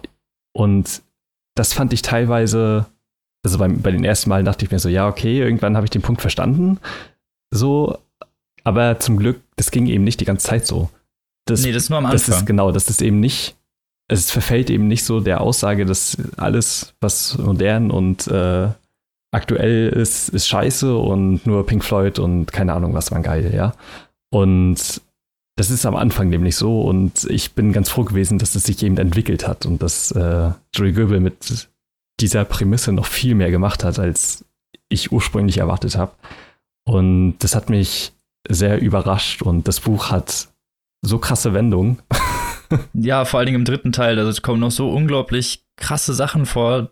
Da hat man fast das Gefühl, dass die ersten beiden Teile fast nur Vorspiel waren. Ja, genau. Und das baut sich halt auch so gut auf und äh, es wirkt auch alles so wichtig irgendwie. Also jede Beziehung, die in die Brüche geht, hat Folgen und äh, Auch Vincent verändert sich aufgrund dieser Sachen natürlich stark. genau. Und es, Irgendwann ist er ja dem Alkohol zugehörig und wird übel depressiv und aber man muss halt sagen, es fördert halt doch irgendwie seine Kreativität.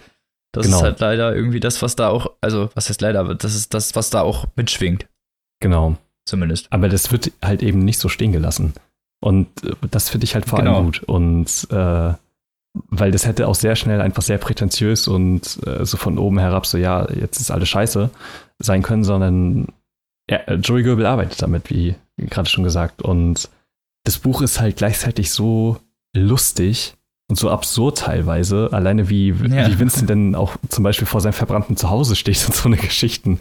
Und Halle dann sobald, ja, guck dich mal um, äh, damit er den Schmerz verinnerlicht, so ich, ich warte mal im Auto einfach, ne? und so eine Geschichte. Ist, Generell auch später so, ja, trink mal ein bisschen mehr, Ja, genau. dann läuft das bestimmt mit dem Schreiben auch besser oder ja, da sind halt schon echt krasse Sachen drin. Es wird ja auch durchzogen, auch immer wieder von Vincents Werken. Also einige von Vincents Sachen, also Songtexten oder Drehbüchern oder was auch immer, vor allen Dingen seine erste Geschichte ist mir im Kopf geblieben, die sind ja abgedruckt. Also ab Genau. an, ab und an werden ja Vincents Kunstergüsse sozusagen äh, präsentiert. Und die sind halt wirklich, also was Joey Goebel da geschaffen hat, ist wirklich über alle Maßen genial, finde ich. ja finde ich auch. Ich finde die Kritik so offensichtlich und viel gesagt, sie mittlerweile vielleicht auch sein mag, ähm, gibt es ihm trotzdem noch einen Spin. Und man betrachtet die Sachen auch von, so einer anderen Art, wie man Es sie ist auch alles so sehr persönlich. Ja, hab, genau. Er schafft das so, diese beiden Charaktere für einen wirklich leben zu lassen. Man, man fühlt ja wirklich mit denen im dritten Teil, als dieses, Ja. als diese Wendung wirklich eintritt, ist man ja wirklich richtig schockiert teilweise von Ja, auf jeden Fall. den Ereignissen, einfach Mhm. weil man das für sich nicht vereinbaren kann mit dem Charakter und das einfach wirklich teilweise wehtut zu lesen. Äh, physisch. Mhm. Ja, ganz genau. Und das, das ist eben so dieser Zwiespalt. Einerseits ist es so lustig und halt auch so böse, satirisch, andererseits halt auch wirklich, gerade gegen Ende hin, sehr dramatisch und äh, persönlich und äh, keinesfalls mehr lustig. So. ähm, Nee, gar nicht. Und diese Entwicklung finde ich extrem spannend, weil es hat teilweise natürlich auch schon vorher dramatische Züge. Aber wie sich das dann entwickelt und dass die Satire eigentlich mehr in den Hintergrund rückt und dieses persönliche Drama weiter in den Vordergrund gegen Ende. Ich finde die Entwicklung extrem gut, weil es dann eben nicht ja so langweilig wird. Aber für die Geschichte sehr gut Ja. passend. Genau. Und ich ja war echt begeistert davon. Das war ja das erste Buch, was ich jetzt von ihm gelesen habe. Und äh, ich werde mir auf jeden Fall die anderen auch nochmal geben. Viel mehr sind ja jetzt auch nicht übrig. Nee, nicht so wirklich. ähm, genau, ich kann das Buch halt echt nur sehr empfehlen. Es ist nicht umsonst so hart abgefeiert. Ich weiß, der Büchercouch-Dude, den wir auch mal in einer unserer früheren Folgen zu Gast hatten, hat uns das Buch auch sehr ans Herz gelegt damals. Und Ach so. ja, deswegen, ich habe das schon seit Ewigkeiten auf dem Schirm und habe da auch richtig viel Gutes drüber gehört. Und ich bin überrascht, dass das Buch. Shame on you, Tim. Ja, ich weiß, aber ich, ich war überrascht, muss ich sagen, dass das Buch die Erwartungen auch erfüllen und sogar übertreffen konnte. Ich kann das Buch wirklich nur jedem sehr empfehlen. Es kostet 13 Euro als Kindle-Version 10,99 und hat 448 Seiten. Ist schon ein bisschen dicker als Freaks. Ein bisschen. ja. Ein bisschen. Ähm, aber, Aber es liest sich, finde ich, eigentlich sogar relativ schnell noch. ja, finde ich auch. Es, er hat halt einen extrem guten Schreibstil und es bleibt halt spannend und wird nicht langweilig oder redundant oder sowas.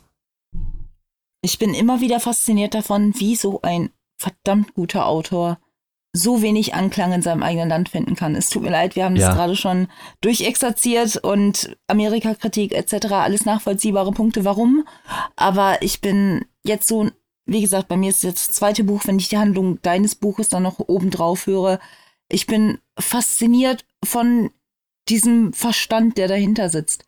Wirklich. Also, Ja, auch unglaublich facettenreich. Das ist ja nie wirklich das Gleiche. ja. Mhm. Und diese Person, die ja jedes Mal halt wirklich so real, ja, kontrastiert, dass man, ja, die wirklich für sich so einnehmen kann und die auch wirklich realistisch wirken. Das ist ja nicht, gar nicht so leicht, wie man denkt. Ja, genau. Also es hätte auch sehr schnell sehr lächerlich sein können, aber Ja. er nimmt eben die Figuren und die ganze Welt sehr ernst. dieses feine Gespür einfach für diesen, diesen schmalen Grad zwischen Situationskomik oder einfach nur, ja, auch Mhm. Tragikkomödie, die er da einfach perfekt. Ich konnte vor Joey Göbel nicht viel mit dem Begriff Tragikkomödie anfangen. Aber erst so ein Paradebeispiel Er dafür. trifft es so auf den Kopf, es ist einfach nur unfassbar. Das stimmt, da kann ich nur zustimmen. Genau. Und natürlich auch erschienen bei Diogenes, wie alle Bücher. Und übrigens auch alle Bücher übersetzt von Hans M. Herzog und Michael Jendes, Genau. die Stammübersetzer von ihm. Ja, sehr zu empfehlen. Und ob diese ganzen tollen Punkte auch beim letzten Buch zutreffen, das sage ich euch jetzt. Nach der Werbung. dun, dun, dun. Noch nicht. Das kommt irgendwann in den nächsten Folgen. Spaß. Im Brando steckt was Pflanzen schmeckt. Kelly, lass das. Entschuldigung. So, mein Buch heißt nämlich Heartland und ist der dritte Roman von ihm. Also, wir haben das jetzt schön chronologisch gemacht. Der ist 2009 erschienen und natürlich auch bei Diogenes und hat 712 Seiten. Also, Krass. ist das äh, längste ja. Buch von allen. Es ist halt auch wirklich ganz schön dick. Das ist wirklich sehr dick. Und Heartland, wie der Titel vielleicht schon so ein bisschen verrät, und auch das Cover, wenn man das mal gesehen hat, spielt es so im Herzen der USA, wie eigentlich fast alle Joey Goebel Bücher, Ja. in einer Kleinstadt namens Bashford. Und die Geschichte beginnt mit Blue Jean Mapother. Coolster Name aller Zeiten übrigens. ich will mich umbenennen lassen, um so zu heißen. Äh, Blue Jean ist 27 und ich sag's mal von vornherein, so der größte Vertreter von so einem White Trash-Tüten, den man sich vorstellen kann. Der lebt in so einem Wohnwagen, trägt Fukuhila, ein Pornoschneuzer, guckt Wrestling, trägt so nonkonformistische T-Shirts, nennen wir es mal so, die, wo er immer die Ärmel abschneidet, hat äh, eine ganze Ecke von Tattoos mit so einem Weißkopfseeadler und den, äh, dann auch noch dem Namen seiner Ex-Freundin. Und Mom an einem Anker mit einem Herzen. Nee, das nicht, da komme ich aber gleich noch zu, warum. ja, so ein, so ein richtiger Vertreter dieser Gesellschaftsschicht, nenne ich mal so. Mhm. Der arbeitet, oder hat früher bei Walmart gearbeitet, bis der dicht gemacht hat und einem super Walmart gewichen ist. Ich wollte gerade schon fragen, in welchem Universum ein Walmart dicht macht. Und dann Ja, nur um der einen größeren Super Walmart. Walmart. Genau. Das habe ich nämlich auch gedacht. Ich so, hä, wie der Walmart macht dicht. Und dann eine Seite später ein Super Walmart. Ach so, okay, ja gut, das macht Sinn. Das einzige Szenario, in dem das Sinn ergeben würde. Ja, ist wirklich so. Ja, und Blue Jean arbeitet im ehemaligen Walmart. Da ist nämlich jetzt ein Flohmarkt aufgemacht worden. So ein Kleinkrämermarkt. Und er verkauft alte Spielsachen. Für, ja, ein Apfel und ein Ei, wirklich. Was man dann aber auch schnell erfährt, er ist ja Blue Jean Mapother und die Mapother-Familie ist so ungefähr die reichste Familie, die in diesem kleinen Ort Bashford wohnt, weil die haben nämlich eine Tabakfabrik und sind der größte Arbeitgeber dieses kleinen Städtchens. Und Blue Jean, auch wenn er so ein Ausstellerleben führt, ist eigentlich ein ziemlich privilegierter Anhänger der Bourgeoisie. Nennen wir es mal so. Okay, warum lebt er denn so, wie er lebt, Robin? Das ist eine sehr gute Frage, Tim. Und zwar hat Blue Jean sich mit seiner Familie verworfen. Warum man aussteigt, das, oder warum er jetzt dann wirklich konkret ausgestiegen ist, möchte ich an dem Punkt nicht verraten, weil das später in der Geschichte noch wichtig wird. Aber es sei nur so viel gesagt, er hat sich mit seiner Familie verworfen, weil die halt wirklich so der Inbegriff des Gegenteils des White Trash sind. Also halt diese wirklich diese überprivilegierte weiße Domäne, die die USA beherrscht und die dahinter ihren reichen ja, in ihren, hinter ihren Sicherheitszäunen und mit Wachmännern in, äh, in ihren Villen mit fünf Pools und 18 Autos ein ganz schweres Leben führen. Wie wir alle wissen. Ja, auf jeden Fall. Leichte Ironie. Die haben noch echte Probleme. Genau, so ungefähr. er hat halt vor, vor vier Jahren den Kontakt abgebrochen. Er ist zurzeit 27. Wann das Buch genau spielt, kann ich nicht genau sagen. Es wird ab und an mal angedeutet. Ich glaube, es ist Anfang der 2000er. Ich kann es aber nicht genau einordnen, mhm. weil da nie wirklich eine Zeitspanne gegeben wird. Das wird immer nur mit Monaten oder Tagen gemacht. Und eines Tages kommt ihn seine Mutter in dem Flohmarkt besuchen. Es ist ein sehr, sehr frostiges Gespräch. Und man merkt halt, wie das irgendwie bei Familien so ist, ganz schnell irgendwie diese Dynamik, die da herrscht weil sie sofort reinkommt und nicht mehr im ersten, ich glaube im dritten Satz oder schon irgendwie über seine Klamotten und sein Äußeres lästert und sagt, wie er denn schon wieder rumläuft. Und er dann sagt, ja, Mom, das ist doch meine Entscheidung. Also wirklich dieser Zurückfall irgendwie in diese Plötzlich ist ja, man wieder 13.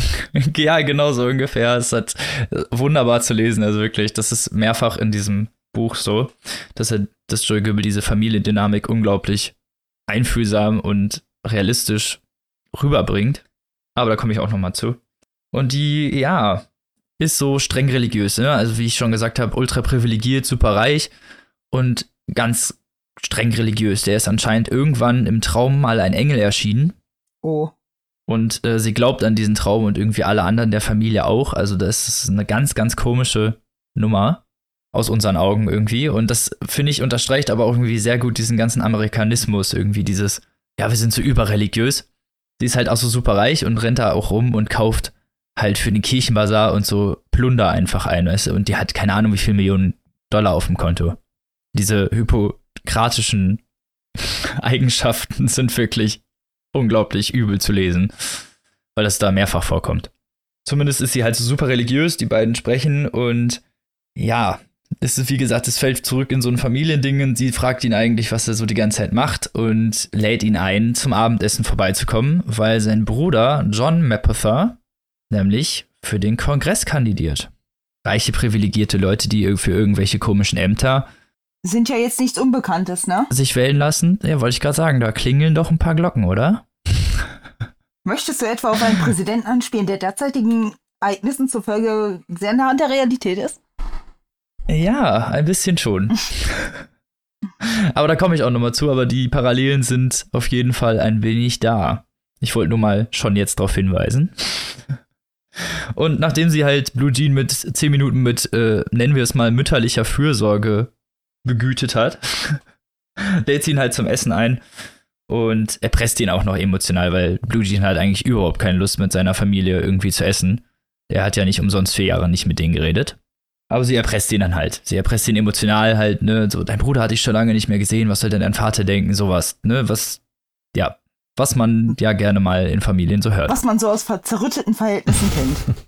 Ja, aus so, ja, genau, aus so komischen Überverhältnissen, wo die Eltern sich halt rausnehmen, dass sie was Besseres sind als die Kinder. Genau. Und der wird dann zum Abendessen eingeladen. Und das Buch springt immer mal wieder zwischen äh, vor allen Dingen auch John und Blue Jean.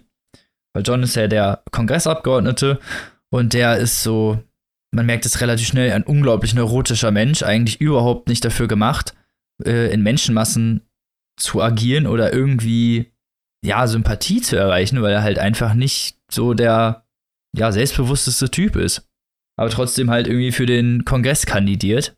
Also so richtig von den Eltern in die Rolle reingetrieben und. Es ist sogar noch schlimmer. Seine Mutter dieser Traum mit dem Engel, die hat sogar gesehen, dass er irgendwie Kongressabgeordneter werden soll. Also es ist wirklich Oh sogar noch mit so, mit so einer religiösen Oppression. Also es ist wirklich richtig übel.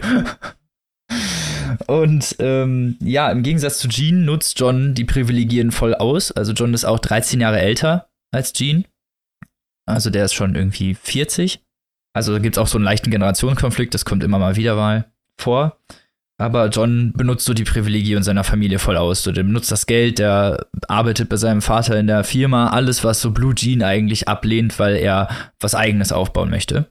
Und ja, dann kommt es zu diesem Essen und man merkt halt, wie gesagt, die Familiendynamik untereinander auch schon und dass vor allem John und Blue Jean sich auch echt überhaupt nicht leiden können. Vor allem mag Blue Jean John anscheinend nicht, weil der nämlich zu der Zeit, als Blue Jean ein junger, ein, ja, ein Kind war, war John Alkoholiker und hat mehrere Eskapaden auch vor allem an Blue Jean ausgelassen. Und deswegen ist das Verhältnis natürlich jetzt nicht so super. Zumindest, um es mal ein bisschen abzukürzen, am Ende dieses Essens wollen seine Familie und vor allem John Blue Jean dazu überreden, bei einer Wahlkampfveranstaltung am 4. Juli dabei zu sein. Da Blue Jean ja sich genau in diesem Milieu rumtreibt, bei denen die Wählerstimmen fehlen.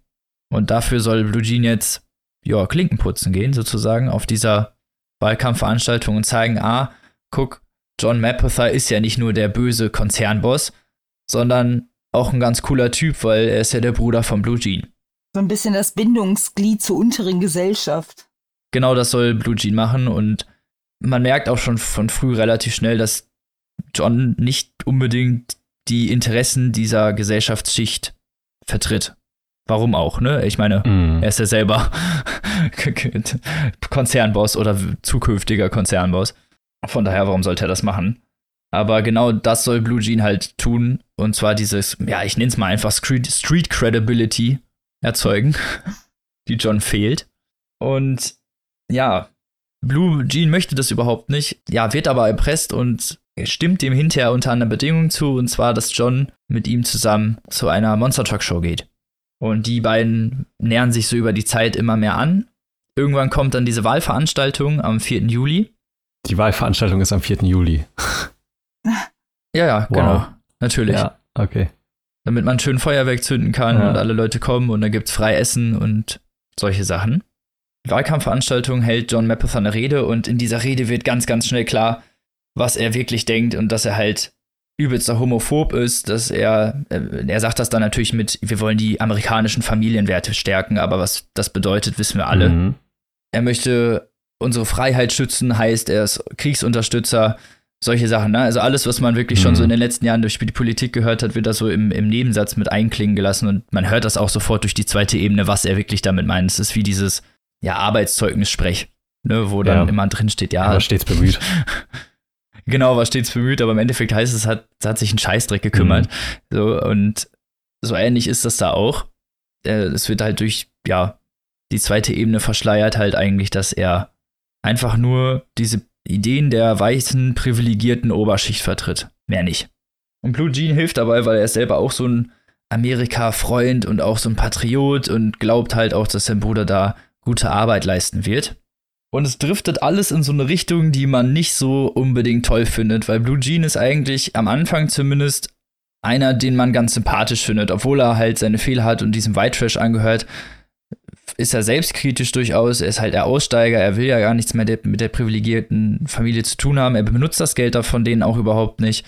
Aber man merkt über die Zeit immer mehr, dass Blue Jean halt auch einer dieser Vertreter dieses White Trash ist. Also der ist homophob, der ist anti-international, sagen wir es mal so, ne? Also sehr rassistisch teilweise und alles solche Dinge, die halt leider diesen White Trash auch oft ausmachen.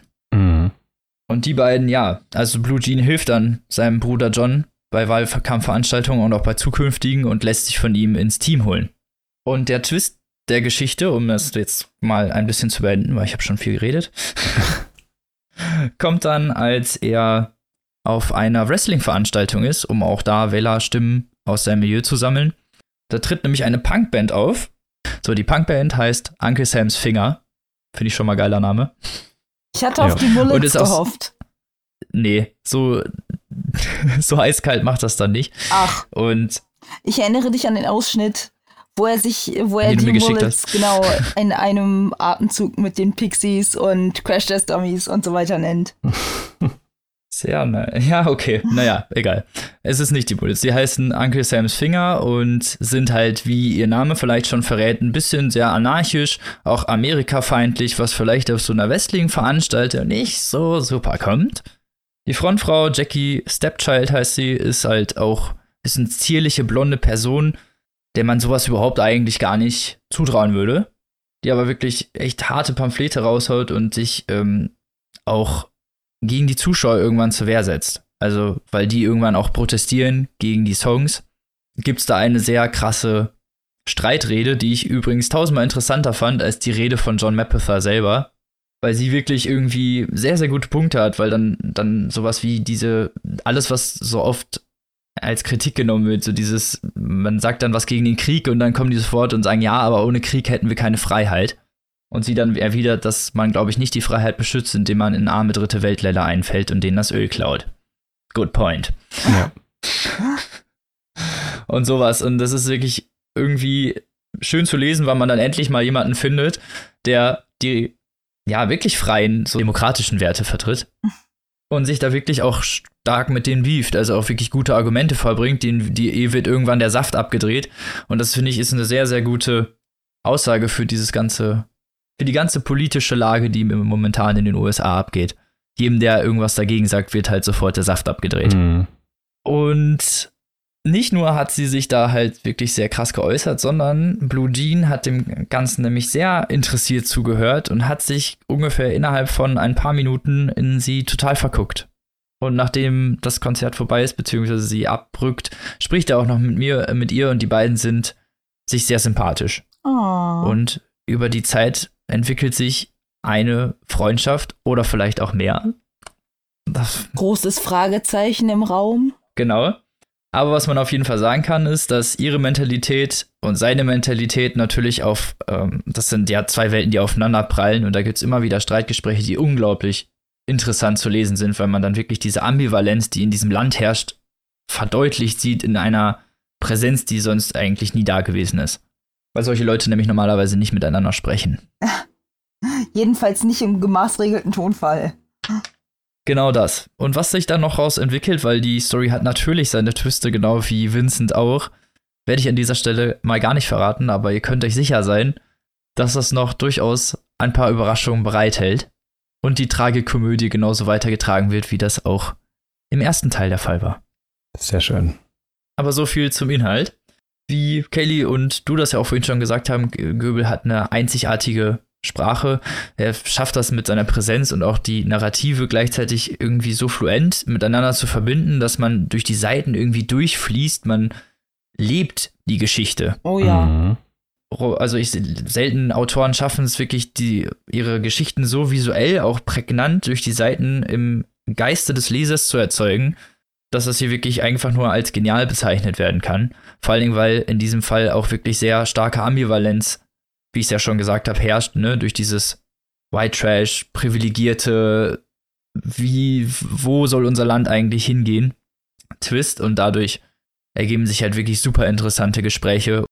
Das muss man sich mal vorstellen, jetzt erneut. Wie schafft es dieser Mensch, zwei so gegenpolige Situ äh, ja, Argumentationen und Standpunkte von beiden Seiten so differenziert zu betrachten? Das ist ja da muss ein empathisches Verständnis für beide Punkte da sein, das einfach über das normale Maß an Mitgefühl und Verständnis für seine Gegenseite hinausgeht.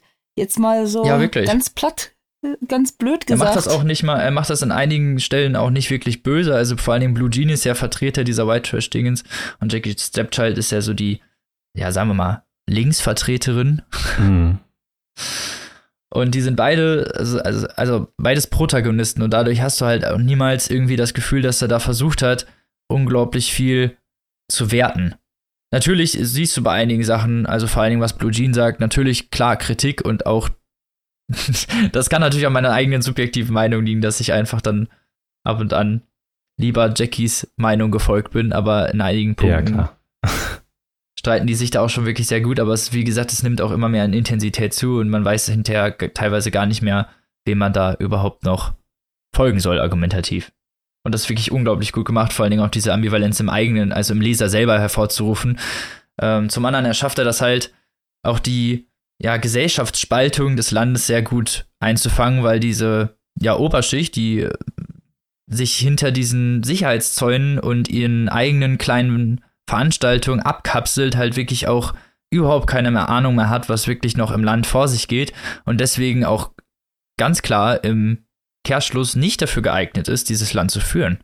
Das dürfen jetzt nur die entsprechenden Anhänger nicht hören. Das ist mir total egal. ich glaube, es ist ganz klar, was wir von diesem neuen Typen halten. Aber was ich dazu noch sagen will, es ist gar nicht so Trump-esque, wie man vielleicht denkt. Es ist nicht so krass, weil zum einen John Mapother tausendmal mehr Charakter hat als diese orangene Backpflaume da hinten. Und zum anderen, weil das in andere Richtungen driftet. John Mapother hat ist eine ganze Ecke selbstkritischer. Natürlich ist er nicht geeignet für den, für den Posten, aber ich würde mal behaupten, er versucht es eine ganze Ecke mehr. Und da gibt es auch noch Twiste in diesem ganzen Wahlkampf, die nicht unbedingt darauf hinführen. Also Joey Goebel hat ja immer so ein bisschen. Vergessen, ich glaube, Heartlands spielte auch noch vor der Trump-Kandidatur überhaupt. Also äh, ja, wurde genau. geschrieben vor dieser. 2009 ist das rausgekommen. Also man kann es als die Parallelen sind natürlich erkennbar, aber Joey Goebel hat natürlich jetzt keine Geschichte auf Trump geschrieben. Nein, auf keinen Fall. Und genau. ich würde auch äh, raten, zu versuchen, das nicht mit in die Geschichte reinzubringen. Ich weiß, es ist schwierig, weil es historisch natürlich dann miteinander sehr gut verknüpft ist, weil John Mapother auch sehr privilegiert ist und eigentlich nicht geeignet für seinen Posten. Aber es verwässert, glaube ich, die Geschichte sehr. Also bei mir ging das so, weil man vor allen Dingen zu Anfang teilweise das Gefühl bekommt, dass Joey Goebel in diese Richtung gehen möchte, tut er aber gar nicht. Das bekommt einen ganz anderen Twist und hat auch eine ganz andere Prämisse, als es äh, ein Trump-kritisches Buch hätte. Ja, wie gesagt, es kann halt nicht seine Intention sein, wenn es zu dem Zeitpunkt noch gar nicht auf dem Plan stand. Das ist nur, ich glaube, wie du sagtest, dass man da schnell anfangen könnte zu projizieren mit unserem Wissen um die jetzigen ja, genau. Regierungszustände in Amerika. Ja, genau. Und wie ich es vorhin schon gesagt habe, die familiären Verhältnisse werden halt super von ihm aufgearbeitet. Also ich habe selten ein Buch gelesen, was so gut, ohne irgendwie durch Exposition das extra einführen zu müssen, sondern nur durch Gespräche und durch teilweise auch Blicke einzufangen, wie diese Dynamik der Familie funktioniert, wer da das Sagen hat und wer da wen wie leiten kann. Und, das, und wie toxisch das teilweise ist, auch vor allen Dingen bei solchen Familien, die nichts wirklich miteinander zu tun haben und sich einzig und allein durch ihre Zugehörigkeit des Blutes miteinander verbunden fühlen keine wirkliche Familie ist, wenn ich es mal ehrlich sagen soll.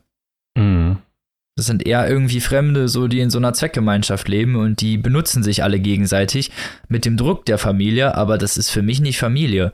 Also wenn, wenn du was für deine Familie machst, machst du das ja gerne und nicht, weil die dich emotional dazu erpressen. Hoffe ich zumindest. Im besten Fall, ja. also kann das, dass das schon mal vorkommen kann, klar, also, ja, aber Natürlich macht nicht jeder alles immer freiwillig so, aber äh, wenn das so die Standardmethode ist, vor allen Dingen auch mhm. wenn du erwachsen bist, dann ist das schon irgendwie ein sehr fragwürdiges Verhältnis, würde ich mal sagen. Und natürlich so dieser ganze Amerikanismus, was ich vorhin schon gesagt habe, dieses, oh, diese Südstaatenflagge, dieses dauernde USA, USA skandieren, diese, ja, dieser durchdringende Patriotismus, vor allen Dingen ja auch dieser, ja, der Unterschicht, die ja wirklich eigentlich davon nur leiden, weil das sind die, die in den Krieg geholt werden und die verdienen auch nichts an dem Krieg. Aber trotzdem diese überschwängliche Patriotismus und auch dieses dauerhafte, wer was gegen mein Land sagt oder gegen unsere Verhältnisse, der ist schlecht und der muss auch teilweise mit Gewalt zur Raison gebracht werden. Das ist, entspricht aber ja auch eigentlich der Realität, was man so kennt. Ist jetzt nicht unbedingt was Neues, aber ich finde, Joey Goebel schafft es sehr gut, diese Ambivalenz, dieses Amerikanismus, der momentan herrscht, dieses, dieser ultra krassen Zweiklassengesellschaft einzufangen. Es ist halt wirklich traurig, wie aktuell das Buch irgendwie ist, obwohl es halt ja. schon zehn Jahre alt ist. Ähm, das ist, dass es eher noch schlimmer wurde als dargestellt. Das ist so, ah, okay. Und dann hat man halt auch diese andere Seite, dieses überprivilegierte, unglaublich narzisstische, mhm. dieser dieser Oberschichtfamilie, dieser Mapothas, die sich teilweise benehmen, dass sie das Kotzen kommt. Äh, und die auch glauben, dass sie Probleme haben. Also John Mapother, der dann auch teilweise sagt, ja, die Leute, ganz normalen Leute wissen gar nicht, was das für ein Druck ist, was im Wahlkampf mitzumachen. und dann hat man eine Million auf dem Konto. Das ist so schwierig, so, weißt du, das, das ist voll viel Druck. Ohne Spaß.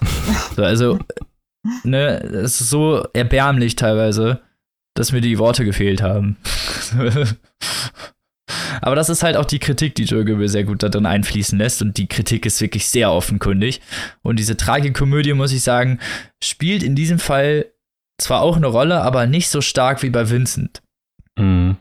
Es ist eher, also es ist auch viel Kritik einfach und viel, auch dass er versucht, irgendwie einem beizubringen, was überhaupt so Amerika fürs Volk bedeutet. Auch dieses ganze Wrestling und diese ganzen einfachen Sachen, die wir hier halt eigentlich alle abstempeln würden als blödes Zeug. Mhm. Und das, ja, dafür, da schafft das nochmal so eine neue Perspektive drauf zu geben, dass man dann vielleicht auch sich mal hinterfragt, ob das vielleicht nicht gemein ist, jemandem seinen Spaß zu verderben. Nur weil man es selber nicht mag. Und ja, ein wirklich unglaublich gutes, ambivalentes Buch, was ja die heutige Zeit und vor allen Dingen auch was Amerika anbetrifft, ein unglaublich wichtiges Buch ist. Und ich finde, das sollte man auf jeden Fall mal lesen. Zum anderen sind es natürlich auch so unglaublich ironische Sachen, ganz viele Reden, die da drin geschwungen werden, natürlich auch von Leuten, die, die man nicht unbedingt mag, die dann als Antagonisten fungieren, aber es wird halt oft immer relativiert irgendwann vom Autor. Also mhm. nicht die Person per se, sondern es kommt jemand anderes und kritisiert das, sodass so oft Aussagen irgendwie nie für sich so stehen gelassen werden, dass sie so, ja, depressiv wirken, sagen wir es mal so. Also er hat da auf jeden Fall irgendwie ein bisschen den Anspruch gehabt, so ein kleines Lächeln durch den Text mitzutragen. Und ich kann das Buch nur wärmstens empfehlen, also absolute Empfehlung. Genial verpackt, tolle Charaktere, geniale Story. 712 Seiten, da hat man auch ein bisschen was zu lesen. Kostet aktuell 13 Euro im Taschenbuch bei Diogenes. Kauft's euch. Drei Leseempfehlungen auf einmal. Alle von Joey Ja, das war ja eigentlich schon fast klar, ne? Ach Quatsch. Tut doch mal überrascht. Was? Das kann ja wohl nicht sein. Nein, Spaß, das war ja eigentlich schon prädestiniert, dass wir das gut mhm. finden. Aber es ist ja schön, dass, wir, dass man dann auch sieht, dass man dann doch begeistert ist von den anderen Werken. Und damit bleibt uns eigentlich nur zu sagen, wenn ihr noch ein bisschen mehr Infos wollt, vielleicht auch vom Autor selbst, eingesprochen, dann können wir nur ganz klar auf das Interview verweisen, das wir vor ein paar Monaten mit Joey Göbel geführt haben. Hat er nämlich ein wirklich ein paar sehr, sehr interessante Punkte angebracht, die auch für diese Buch Bücher ziemlich wichtig sind. Ja, genau. Stichwort Satire. Genau. Genau. Und da können wir euch nur empfehlen, das mal zu hören, wenn ihr die Bücher ganz spannend fandet. Und wir würden uns natürlich freuen, wenn ihr die Bücher über unsere Affiliate-Links kauft. Aber das nur so am Rande. Und damit entlassen wir euch jetzt nach der schon etwas längeren Folge und wünschen euch eine schöne Woche. Nächste Woche sind wir wieder da mit einem weiteren Special. Das ist ganz Besonderes. Das wird richtig gut. Das wird eine richtig coole Sache. Ihr könnt gespannt sein, wir werden nichts ja. verraten. So läuft das hier. Cliffhanger überall. Können die Sendung auch Cliffhanger nennen? Wir können es aber auch Nein, lassen. nee, machen wir nicht. Das ist total. Das hat in meinem Kopf viel besser. Kennt ihr das? Es klingt im Kopf manchmal viel besser, als wenn man es sagt. Und dann sagt man es und dann, dann. Nee. Wir wünschen euch eine schöne Woche. Ich hoffe, es ist nicht so warm und ihr könnt denken und lesen, weil das ist bei mir momentan ein Problem. und dann hören wir uns nächste Woche wieder mit einem krassen Special. Seid gespannt. Schöne Woche und lest was Gutes. Tschüssi. Tschüss. Tschüss.